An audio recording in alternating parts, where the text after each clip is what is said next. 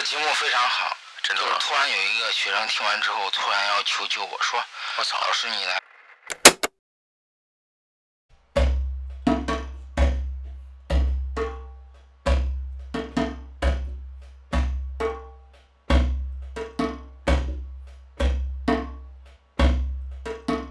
然后我们往下继续说，好，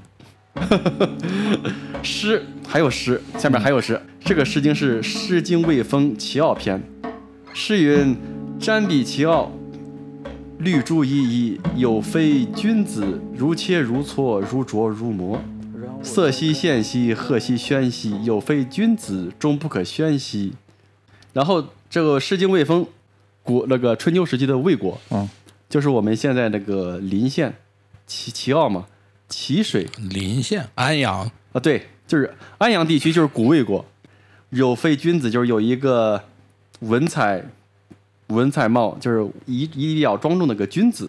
然后如切如磋，如琢如磨，切磋琢磨其实是古代加工玉器和骨器的一种手段，就是我们修身就像加工骨器和玉器一样，切磋琢磨，让一点一点的打磨我们这种个人的性格和这种把你的棱角磨平。其实其实他这个片就告诉我们怎样去修，是一点一点的去打磨我们自己，而不是说一下我们就能达到那个状态，不可能。然后我们还还往下走，还有诗，哎呦，是这个《诗经》诗云：“呜呼，前王不忘，君子贤其贤而亲其亲，小人乐其乐而利其利，此以莫世不忘也。”这篇诗就是出出自《诗经·周颂·列文篇》，这边君子指的就是贵族，小人指什么？小人指的就是一普通老百姓。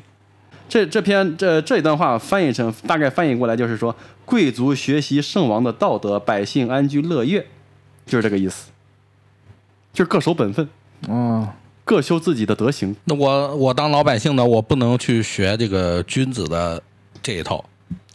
呃，百姓安居乐业，就是说你只要把自己的家业、自己的自己的周围的这个工作做好，这就是你的修身。我也想为国做贡献。做好你自己的本分，就是为国做贡献。然后子曰：“孔子又说了，听讼，吾犹人也，必也使吾讼乎？无情者不得进其辞，大为明智。此谓知本，此谓知之至也。”孔子的意思，这个这句话翻译一下就是说，凡是诉讼啊，必有必定有一方或多方隐瞒实情，不说实话，就是说打官司。哦，突然转到打官司了，就比如说诉讼打官司这个事情，嗯，肯定有一方或多方隐瞒事实真相，撒谎不说实话，就是孔子总结的这个诉讼的这个根源。嗯，我们可以从我们世人的现实生活中来看，我们打官司是不是我们其中有一方要隐瞒的事情，或不是不是，或者是隐瞒现在还有一种是老赖，你只能打官司，已经不符合现代社会的这个 逻辑了。就是他的这不说是绝对，起码说是大多数情况下，诉讼的情况下，肯定有一方是欺心不不实的人，或者是两方都是。不是这这这个，因为因为有一些社会框架啊，你必须通过诉讼，他才能达到这样的目的。嗯嗯，跟跟那个不太一样，现在已经不太一样。比如你任举任何例子啊，你你你可以随便举任何例子，为什么要诉讼？你可以表达自己的观点，为什么要诉讼？是这样啊，这个这个也上过咱们节目的这个主任，啊，主任，呃，嗯这个他他最近遇到一件事情啊，呃，他的母亲这个公交公交车摔了一下，嗯公交公司必须通过诉诉讼诉讼去法院诉讼，才能获得保险公司的理赔。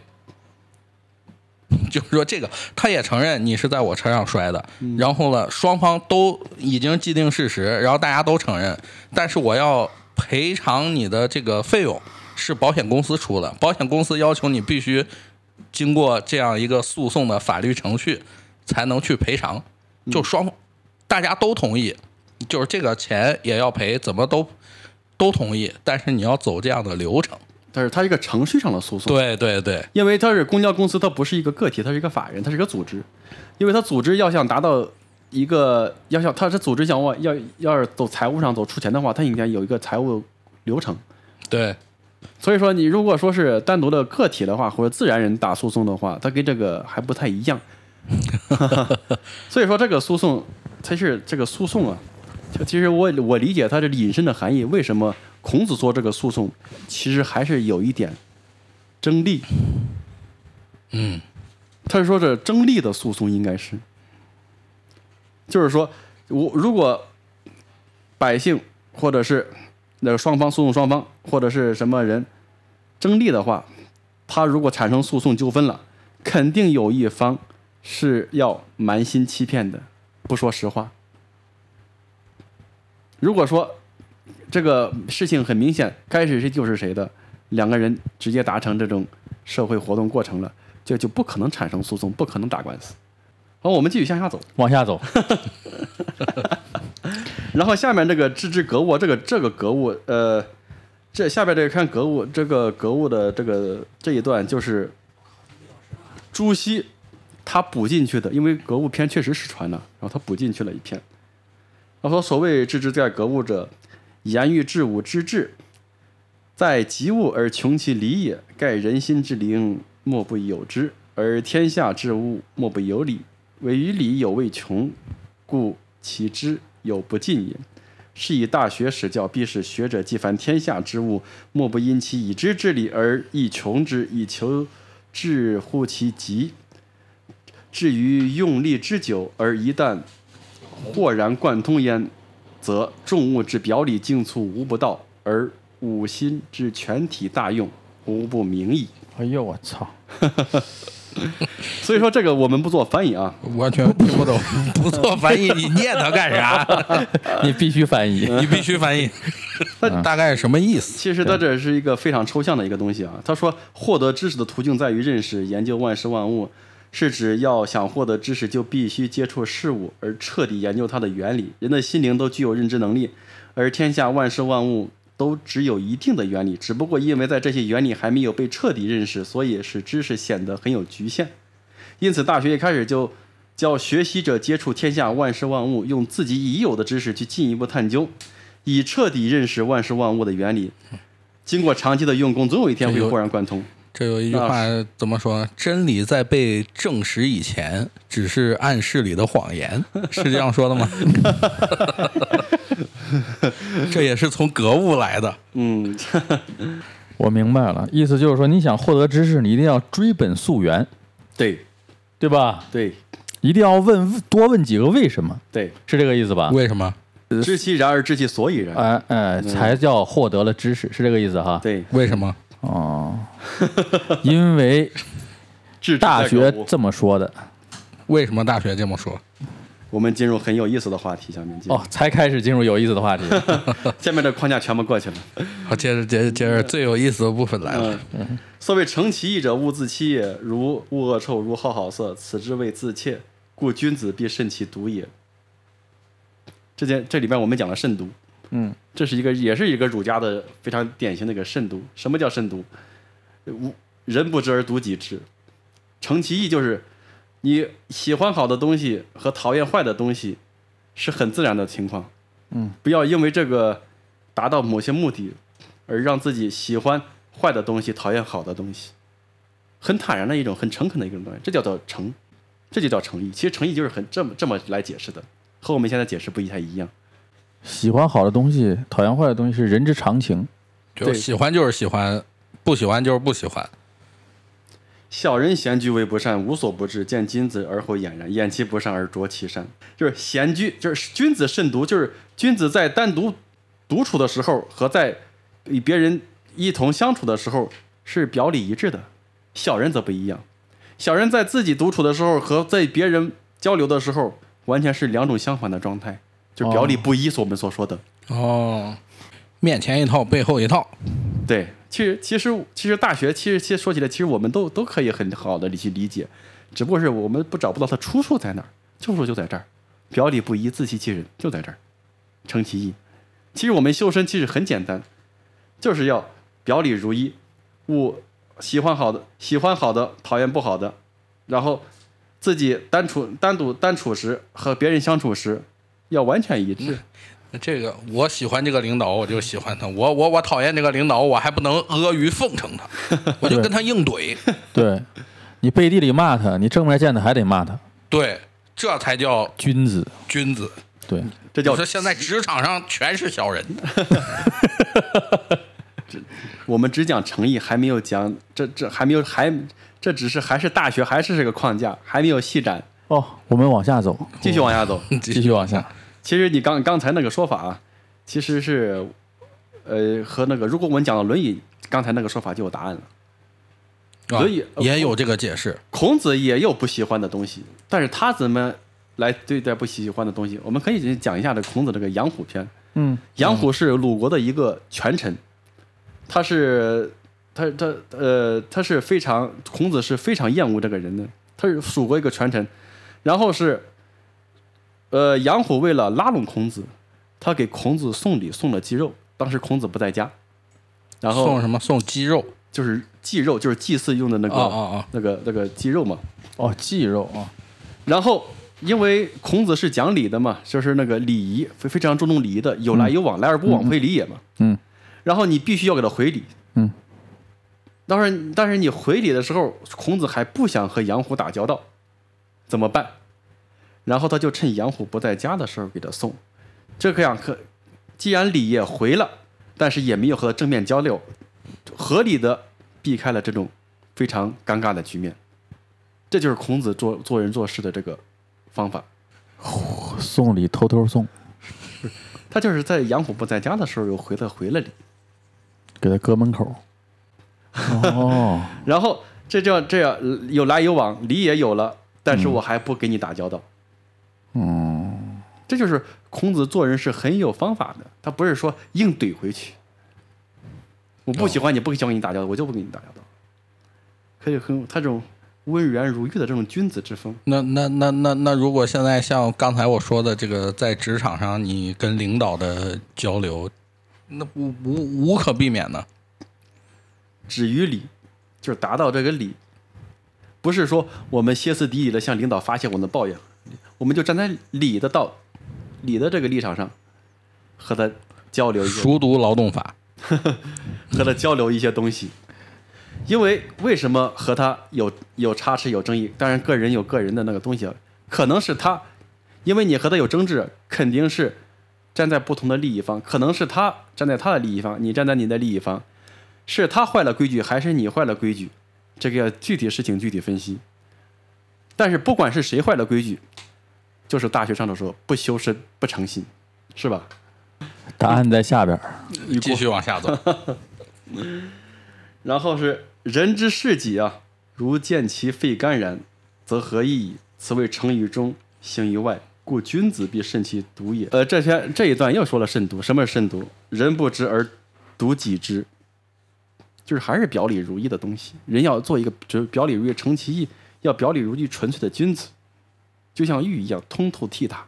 然后曾子说，这真有曾子说的话，曾子不就是他自己吗？对，嗯，实目所视，实手所指，其言乎？富润物，德润身，身广体盘，故君子必诚其意。这就是诚意的内涵。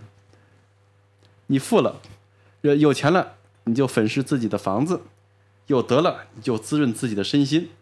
心广体盘，这里讲心广，就是你的心情舒畅了，你的身体就舒服。然后，故君子必诚其意。一个心情舒畅的人，肯定身体一般不会出什么大问题。这是《黄帝内经》里也讲，仁者寿，就是说你的心情、你的心态是正常的，是好的，不争的，是诚意的，表里如一的。那么你的人就瘦你寿就是长寿的寿，长寿，哦，不是胖瘦的瘦。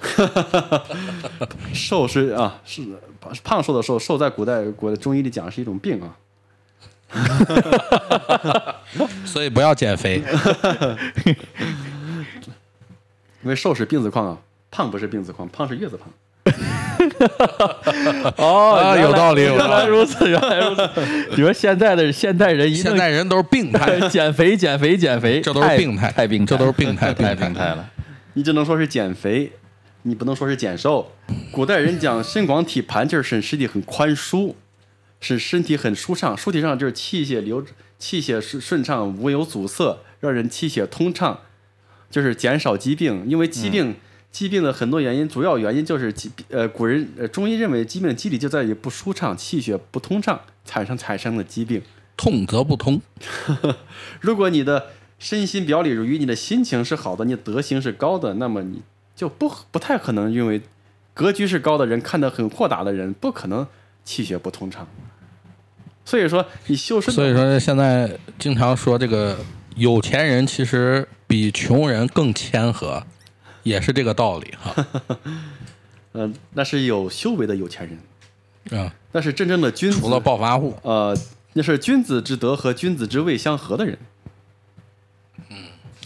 就其实你修养到一定程度的话，你可能自然而然就有钱了。嗯，那倒不一定。你这个说法应该说我们修修养德行也是为了挣钱，那还是逐利。这还是逐利，哎呀，格局小了。嗯，然后下面我们说正心。我喜欢听这个，所谓修身在正己心者，身有所愤志则不得其正，有所恐惧则不得其正，有所好乐则不得其正，有所忧患则不得其正。心不在焉，视而不见，听而不闻，食而不知其味，此谓修身在正其心。这一段话我们他列举了很多啊情绪上的东西。嗯，其实简单的总结一句话就是：情绪对于正确的认知的影响，偏离客观的实际，影响对客观事物的观察思考，这就叫正心。一脸懵逼。就是说，你看，其实这个曾子和我们阐述很清楚，身有所愤志，就是说你愤怒的话，你对这个啊就是情绪对你的判断是有很大影响的。啊，比如说你你要学会控制自己的情绪，就是修心，正心，你要正心。哦，比如说你领导来处理一件事情，如果你处理在很愤怒的状态下，你处理这个事情的决策肯定会有所偏颇。对，哦，这说的很实，说的很实在啊。现代科学里讲的这个情绪管理，啊，愤怒呃，冲对吧冲动是魔鬼，对情绪管理，哦，然后然后恐惧，恐惧也不得其正。如果你对某件某件事情产生恐惧，然后你做这件事情的时候，会不会产生很多偏颇？不能正确的判断这个事情的起因和结果。有所好乐，则不得其正。比如说，你处理一件事情，你喜欢这个事情和你不喜欢这个事情，其实你都要去处理。但是如果你偏重于喜欢某些事情，或偏重于厌恶某些事情，你处理情况下是不是会有所失失当？就是你心不在心不在焉，视而不见，听而不闻，食而不知其味。就是你如果有心不在你处理的这件事情上，那你跟跟看不见、听不到，其实没有什么两样，也尝不出食那个食物的味道。你有你的心被你的所有好恶啊、愤怒啊、恐惧啊、忧患呢、都迷惑了，都影响了。那么你的心就不在这儿了，那你处理任何事情，你的视听啊都会模糊，都会失正，那就是这个意思。哦，这个说的很对。说的很好，情绪管理很重要，啊，那这一下，尤其是你在做做决定的时候，一定要正心。所以说，一定要冷静。啊，所以说古代人修心，就是要让我们放空一下，就像我们听听音乐呀，做一个冥想，把自己所有的不好影响我们判断的情绪全部放空。这个时候，我们对这个事情的判断可能会更客观、更准确。有道理。所以说什么静而后动，定定而后动，虑虑而后动的，其实我们前面静定虑得，就是说的我们要排空，要安静，要收敛。这就是儒家的心法。很有智慧。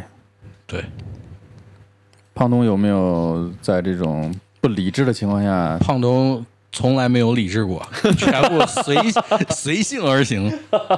所谓我们现在有个这这这就是为什么公司一直经营困难的原因。所以说我们现在就是什么叫任性啊？任性就是说我们任着自己的好恶啊、忧患呐、恐惧啊，来进按住自己的情绪去办事，就会产生很很多不良的后果。对对对对对，嗯，任性肯定会深以为然。看来以后的这个叫什么什么心，静心、正正正心。正心看来以后要正心。对，嗯，今天收获不小。正心，然后我们还往下走，嗯，所谓好往下走七其家在修其身者，我这下我们讲到修身了，完全修身的内涵和概念。人知其所亲爱而辟焉，知其所见恶而辟焉，知其所敬畏而辟焉，知其所爱敬而辟焉，知其所傲惰而辟焉。故好而知其恶，恶而知其美者，天下鲜矣。故言有之曰：“人莫知其子之恶，莫知其苗之硕。此谓身不修，不可以齐其家。”其实它这个跟上一遍有很近似的地方，就是说，很少有人能够喜爱某人而又看到那个人的缺点，厌恶某人又能看到那个人的优点。所以言语一说，人都不知道自己孩子的坏，人都不能满足自己庄稼的好，这就是不修养自身，就不能管理好家庭和家族的道理。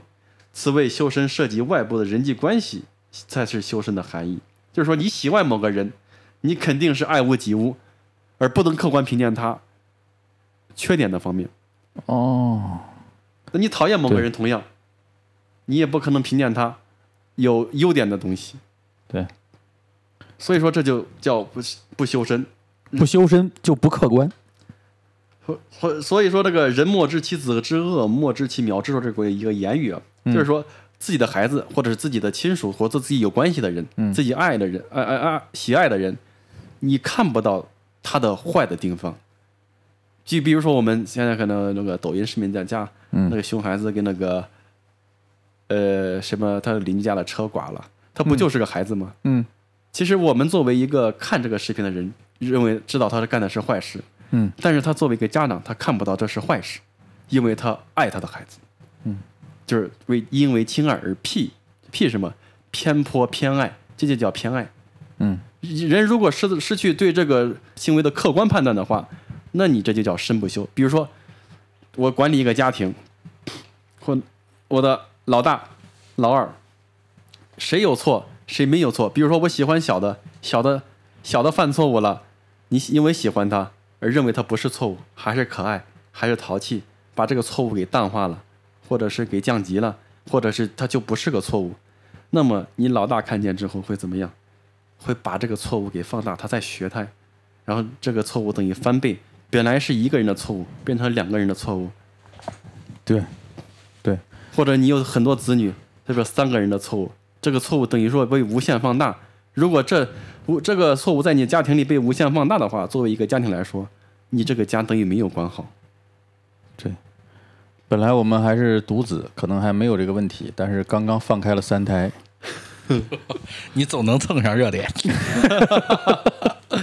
其实对于一个小的那个公司团体也是这样，如果你这个对对，当当经理或当管理者的，你你偏爱某个员工，他犯的任何错误，你都能认都能原谅，都能接受，或者都不漠视的话，那么其他员工也犯同样的错误，这就说一视同仁，对吧？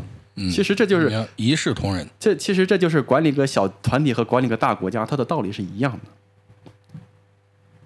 这就叫所谓齐其家在修其身，你不能有所偏颇，一定要端正。然后所谓往下继续走，所谓治国必先齐其家者，其家不可教而能教人者无之。这里边儿治国，呃，曾子在这一篇里主要是说的贵族和统治阶层这一片的人。故君子不出家而能成教于国。孝者，所以事君也；悌者，所以事长也；慈者，所以使众也。孝者是什么？孝，我们都知道，孝是对子女，子女对父母。嗯，如果你是个孝顺的人，那你就可以把这个孝转移到国家，对待你的军长，对待你的国君，或者对待你的上级。嗯，其实是一个道理。替着替什么？弟妹对兄姐叫替。嗯替了你就可以对待你的那个兄兄兄长啊之类的，你对待你的是那个你的直接上级，这就像就是其实他这样就就表明了一个态，就是我们对待我们的这个直接上级和领导，就像弟妹对兄长一样那种尊敬的态度，而那个对待这个我们的大领导，就是比如我们高几层的，就像对待父母那种尊敬。啊，刚才胖东的问题得到了答案，得到了解答。是吗？对，啊，要尊敬，尊敬，像父亲一样尊敬。我要放空自我，思索。嗯，啊然后慈者，先正心，慈是什么？慈就是是父母对子女。然后我们如果转移到一个国家或者一个单位里边，就是你上级对下级一定要像爱护自己子女一样去教导和爱护他们，而不能是压榨和掠夺他们。首先，你那个操蛋的领导必须得慈爱，对。这有个前提条件。所以说我，所以说还是开篇还有一个说法就是嗯父不慈，子不孝，是不是？根儿找到了，但是那个尧啊，还是一个父不慈子孝的一个国君。哦，你如果你看那个尧，我可以可以可以是这样的故事：嗯，来讲一下。尧他是那个他这个父亲娶了一个继母，他继母生了一个弟弟，然后他们继母他和父亲都还有他这个弟弟啊都很讨厌他，然后就骗有一次去骗有几次三番的想要谋害他，然后有一次去骗尧上房去修房顶，然后把梯子给撤走，然后把房呃把他房屋给点着，我操，然后让想让想害他，然后尧从尧这一次逃脱了，但是回去之后依然对他怎么怎么逃脱的？这个你你为什么？因为尧知道他的父他的父母兄弟讨厌他，他肯定留了就叫防人之心嘛。哦，他他可以不害人，但他可以防人，这就叫君子之道。我不害你，但是我有我要防备你，因为我不傻，我是君子，我道德高，但我不是个傻子，是吧？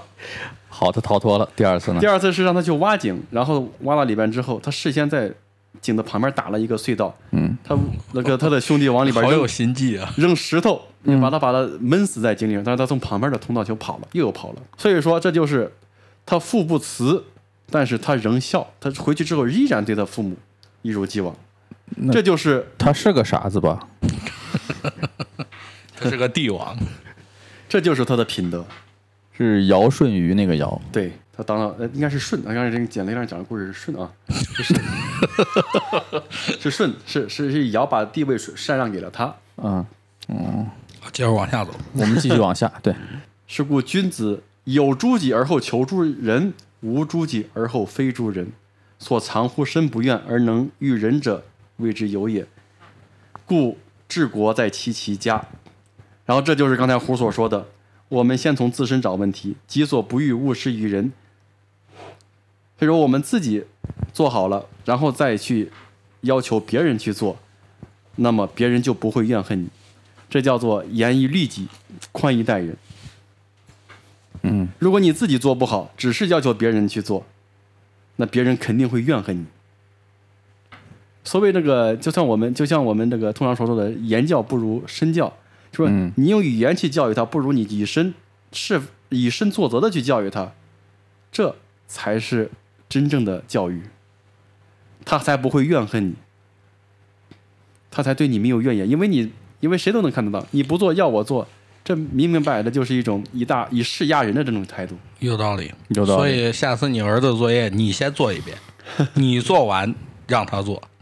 你可以和他一起做作业，但是你要有你的作业，比如说你要干些什么，可以，嗯、比如说你要在一个你们两个都能安静和谐的状态下，我写我的作业，你写你的作业，然后给他制造一种学习的氛围，嗯，这样你会跟他达到一种和谐统一的这种效果，共同学习，共同进步，是吧？对，你这个时候你们俩就像同学一样，一起在那个书房里在写作业，在学习啊。那他你看见你学，那他也不好意思不学。其实作为一个领导也是，如果你自己做不到，你非让你下属去做到，那你这个领导肯定会遭下属怨恨。那对于那些，比如说对于那些比较刺儿的那下级来说，他肯定会当面都给你扒开了。哎，那不叫刺儿头，他应该属于言行一致。我背地里骂你，我当面我也骂你，这是属于君子。直，这呃，但是一个就叫做这叫做直，刚直之人，这叫。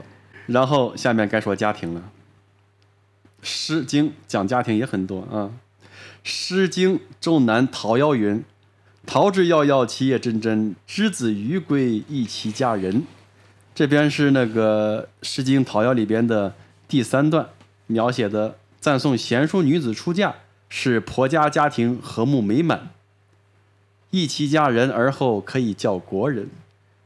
因为古代女子出嫁叫归，就是归来的归。出出嫁叫归，对归归属归，对，归属它是它的角色，女子的角色就是要做一个贤淑的女子到婆家，使她的家庭和睦美满，使婆家的家庭和睦美满。俗话说“好女旺三代”，有这个说法没？对娶一个好媳妇能让你家旺三代，对，这就是她的，这就是女子对于婆家的这种本分和使命和她的那个归宿。娶娶个赖媳妇儿的，那就夫人 dog 啊，那 古代的礼法社会啊，这是女子的一种德行和她的使命，嗯，就是要要让使婆家兴旺和谐，是他自己家不用管。因为他家有兄弟啊，他兄弟会娶媳妇儿啊。以前又不是独生子，是吧？谢句之道是：所恶于上，勿以始下；所恶于下，勿以事上；所恶于前，勿以先后；所恶于后，勿以从前；所恶于右，勿以教于左；所恶于左，勿以教于右。此之谓谢句之道也。就是说你不你不愿意下级对你做什么，那你就不不要用这种手段再对你的上级。对，这就是说是要还是己所不欲，勿施于人。对，他是前后完全在阐述这个问题。翻来覆去就是这几个论点。啊，你不，你你不想让你不想让呃，你比如说你不想对你的呃你的儿子对你怎么样，那你就不要对你的父亲怎么样。其实里里外外，其实我们都在这一个社会角色之中，你总有做下做上做左做右的这个角色。那么你不希望别人对你怎么样，那你同样处于你这个位置的时候，也不要对你那个位置的人会产生什么样的让这个恶念直接在你这儿断掉。如果每个人都能让这个恶的这个信号传达都在自己的这个方面断掉的话，那个社会和谐，那就很不远，那就很很快能达到了。比如说你误收了一张假币，然后你再花出去，这就不是谢举之道。呃现在现在电子货币完美解决这个问题了。我只是说这个意思啊。你如果说我收了一张假币，哎呀，我还太倒霉了，然后我再给他花出去，你你你你本身就不希望自己收到假币，你你那也不能吃亏的总是我呀。吃亏是福，因为什么？因为你断了这个恶在社会中的地性传播。对我，我为社会做了贡献。但是如果每个人都这样做，那这个社会都是和谐的啊。呃不是说这个问题不是说强调某一个人要这样做，他说强调是自天子以至人庶庶人，皆是以修身为本，每个人都这样做，那恶就传播不起来。那恶没有了，那剩下的只有至我善。明白了，就是人家扇你左左耳光，你要把右脸伸出去，让他接着扇。你那是贱，你那不叫善，那叫贱。我那不是福吗？然后还有《诗经》，所以说这这个大学里边那个曾子引用《诗经》很多啊，《诗经·小雅·南山有台》说，呃，乐之君子，民之父母。这这这边是共这边这这一段写的是那个贵族宴饮聚会时颂德祝寿的歌，民之所好好之，民之所恶恶之，此之谓民之父母。这段话不用我解释，大家都知道。还是解释一下。你高估了我们的理解能力。民，我们那时候都都是普通老百姓啊，嗯普通老百姓就作为一个这个上层贵族或者国君来说，老百姓喜欢的东西你也要喜欢，老百姓讨厌的东西你也要讨厌，你这样才能和民民众一心，上下一心，你才能所谓是民众的父母和他们。这是说给上层建筑的人听的。因为大学讲的就是说上大人之学，大学也可以说是大人之学。什么是大人之学？掌管国家命脉，掌管那个地方，掌管或者掌管掌管一方百姓福祉的人，这就是大人。所以说，孔子周游列国，找贵族来传达这个他的这个人人教，是把是找到问题的根本。他不可能找在在田里边找老农或找一个普通老百姓去传达。所以他们错了嘛，所以他们最终没有实现嘛，最终还是农村包围了城市嘛。呃，现在呃，这个我们只能就古论古啊。哈哈哈就是你掌管国家政权的人，千万不要有你刚才我们说的偏颇。如果你施施政偏颇的话，肯定为天下大错，因为你是掌权者，就会无限放大成一种很大的错误，就相当于泰山老君的一块那个炼丹炉掉下来就是一颗火焰山一样。对你来说可能就是一块炉砖，但对下界老百姓来说就是八百里火焰山。哦，是吧？对，对，所以说掌权者一定要非常谨慎。权力越大，责任越大。诗云：“诗大雅文王篇说，因之未丧失，克配上帝一剑，语音君命不易。”他就是说，商在没有失去民心时，也能够与天意相称，应该以因为借鉴。天命不是不会变更，天命是什么？天命就是民心。古代人很容易遵循天命，天命就是民心。天命就是民心，民心所向之是，天命所归。哦，这是这是很朴素的一种那个天天命论嘛。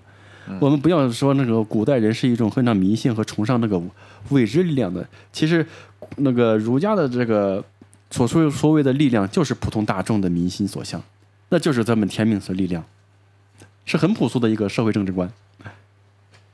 所以说，道德重则得国，失重则失国，就是说你得到的是得民心者得天下，失民心者失天下。他就是借了殷商和那个周朝这个更替来阐明这个事情，就是有国者不可以不慎。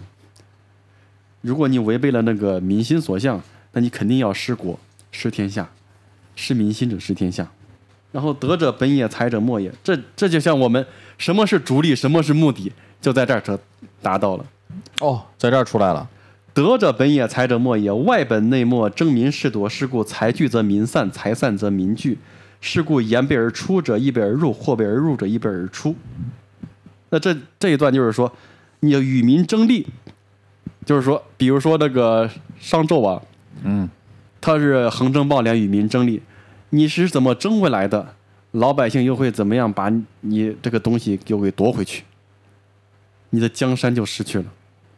重视轻德的，这就是德和利的因果关系，在这政治上的因果关系。你向老百姓夺得老百姓的财物，中那个那个剥那个搜刮剥削老百姓，就失去老百姓的民心。你失去了民心，那你就不再有天命所归。你没有天命所归，那你所谓的国家将会被丧失。然后是楚书曰，这里边楚书啊，讲到楚书，是楚书是楚国的历史。嗯，楚昭王时的史书，楚国无以为宝，为善以为宝。就是说，这段故事讲的就是楚昭王派王孙玉出使晋国，晋国召简子问楚国珍宝美玉怎么样？王孙玉答道：“楚国从来没有把美玉当作珍宝，只是把善人如关涉父这样的大臣看作珍宝。我们没有把财货财力当成国家的宝物，而是把我们国家的贤臣和圣人当成我们国家的宝物，叫以人为本。哦，以德人为本。以德为本，以人为本，嗯嗯呃，一个政治观点。然后是秦氏，《尚书》中的秦氏，呃，他讲的，我我最比我比较欣赏这这欣赏这一段话啊，就是一个人即便是什么技能都没有，但是他有宽厚的道德，那他就是这个国家的宝。那么一个如果一个人即便是有很好的能力，但是嫉妒人。阻碍贤人，那他他做这个对这个国家还是有害的，还是强调以道德为本，他只是做一个假设。就像就像我们现在公司用人一样，德才、德和能。如果你用人的话，第一，第一，第一，第一个要选什么样的人？德才兼备。如果说让让是有德有才占其一，第二种你选谁？先选有德的。如果德才兼备，尽量德才兼备。嗯，如果他实在是才华不行，那就选有道德的。哦，因为有才华的人道德道德不行的话，他不但不能帮助你，可能还会损害你，哦因为他有能力损害你。啊说啥？结合刚才的故事，讲一讲你公司的用人策略。有德有才，德才兼备啊，能用就行。能用就行，只要愿意跟着干，咋都行。就是说，有才的人没有德的话，他会坏你大事，才越大，坏你的事越大。他有能力坏你的事儿。但是但是如果一个有德无才的人，他至少他不能帮助你，但至少不会坏你的事。那那我要它何用啊？这只是一种假设。然后生财有大道，这下面说关于那个财货的这个挣钱，生财有道怎么，挣钱？嗯，生之者众，食之者寡，为之者急，用之者疏。这个这这也是儒家的那个经济观，生产人多，生产的货货品多，然后消费的少，我们的货那个国家那个仓仓库啊才有积累，国库才有积累。哦，你认同这不不利于现代经济的发展呢。对呀，你这属于滞销，积累 就是用积蓄。啊、用一个花两个，寅吃卯粮，那就不是我们这个正常的经济体态。那现在现在信用卡和小额消费贷不就是这样吗？所以现在不挣所以说现在就是一个次贷危机。对很危机。嗯，对因为你没有实体的货物和你的货币相对照。你用的多，生产的少。我们现在是在超前消费，所以说下面是“仁者以财发身，不仁者以身发财”。这句话你有什么体会？就是我不是来牺牲我的这个道德来获取财货，而我而我是我是以财货来成全我的道德。君子爱财，取之有道。你你你同意不同意？现在很多人挣钱是牺牲自己道德来挣钱，牺牲自己的底线来挣钱。没有底线，不是牺牲底线，没有底线。哎，我说高了。关键是我牺牲了底线也没挣来钱。对我也想牺牲底线，关键是没有让我牺牲的。对，像像就孟宪子说了，就是打个比方啊，他们古代人，我孟子说话很喜欢打比方来举例子啊，养了四匹马拉车的士大夫之家，就不再去养鸡养猪了，就是说他家能养四匹马，他不用去养鸡养猪，这些小的小的获利，他不他就不再不要在乎这些这些小的获利了。高薪养廉说的就是这样。祭祀用兵的卿大夫家，就是古代啊，兵、那个能家里能用得起兵来做那个尸体的成殓，这这种士大夫之家，那就不会再去养牛养羊了。就是说他 牛羊对于他来说已经是很小货了，小货之力了。然后拥拥有一百辆兵车的诸侯之家，就不会再去搜刮民财的，就不会再去那个蓄养搜刮民财的家臣。与其有能够搜刮民财的这种家臣呢，还不如有偷盗的家臣。就是打个比喻是什么意思？他去搜刮民财，使民生怨生恨。他一个盗贼能盗的财货有限，但是如果积积民积怨，那么这个要将要损失的财货，可能连身家性命都可能不保。所以说，那个人君不恤聚敛之臣，就是搜刮民财、民脂民膏那种非常暴那个手段非常苛刻残忍的那种家臣，他们不用，这才是有德有有德有善的这种国君。对，对，其实我们治国理念两千年前就已经有人写下来了。嗯，这这个这是大学的通篇吗？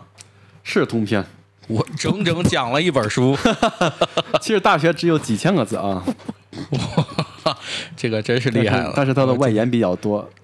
其实我们还需要我们慢慢的好好琢磨它的东西，因为呃，这个朱熹朱夫子在自己那个临终前一年多的时候还在学大学，就大家还有很多内容，还有很多内涵。我们只是以我的个这个见解和我的见到见到的这个东西来展这现。个用现代话说叫内卷吗？你一本书 反复的 学，反复的学，反复的学，一个字儿一个字儿的剖析，内卷是不正当竞争。也也是这个。你觉得你学会了，我学的比你精。那内卷其实还是一种以逐利为目的的一种存存在状态，就是剧场效应嘛。第一排人站起来了，第二排、第二排全部都站起来了。对，其实它一种，它这种这这这这种剧场效应，其实是一种损人也不利己的一种状态。但这就是所谓的什么？我们为什么要去学习那些先站起来的人？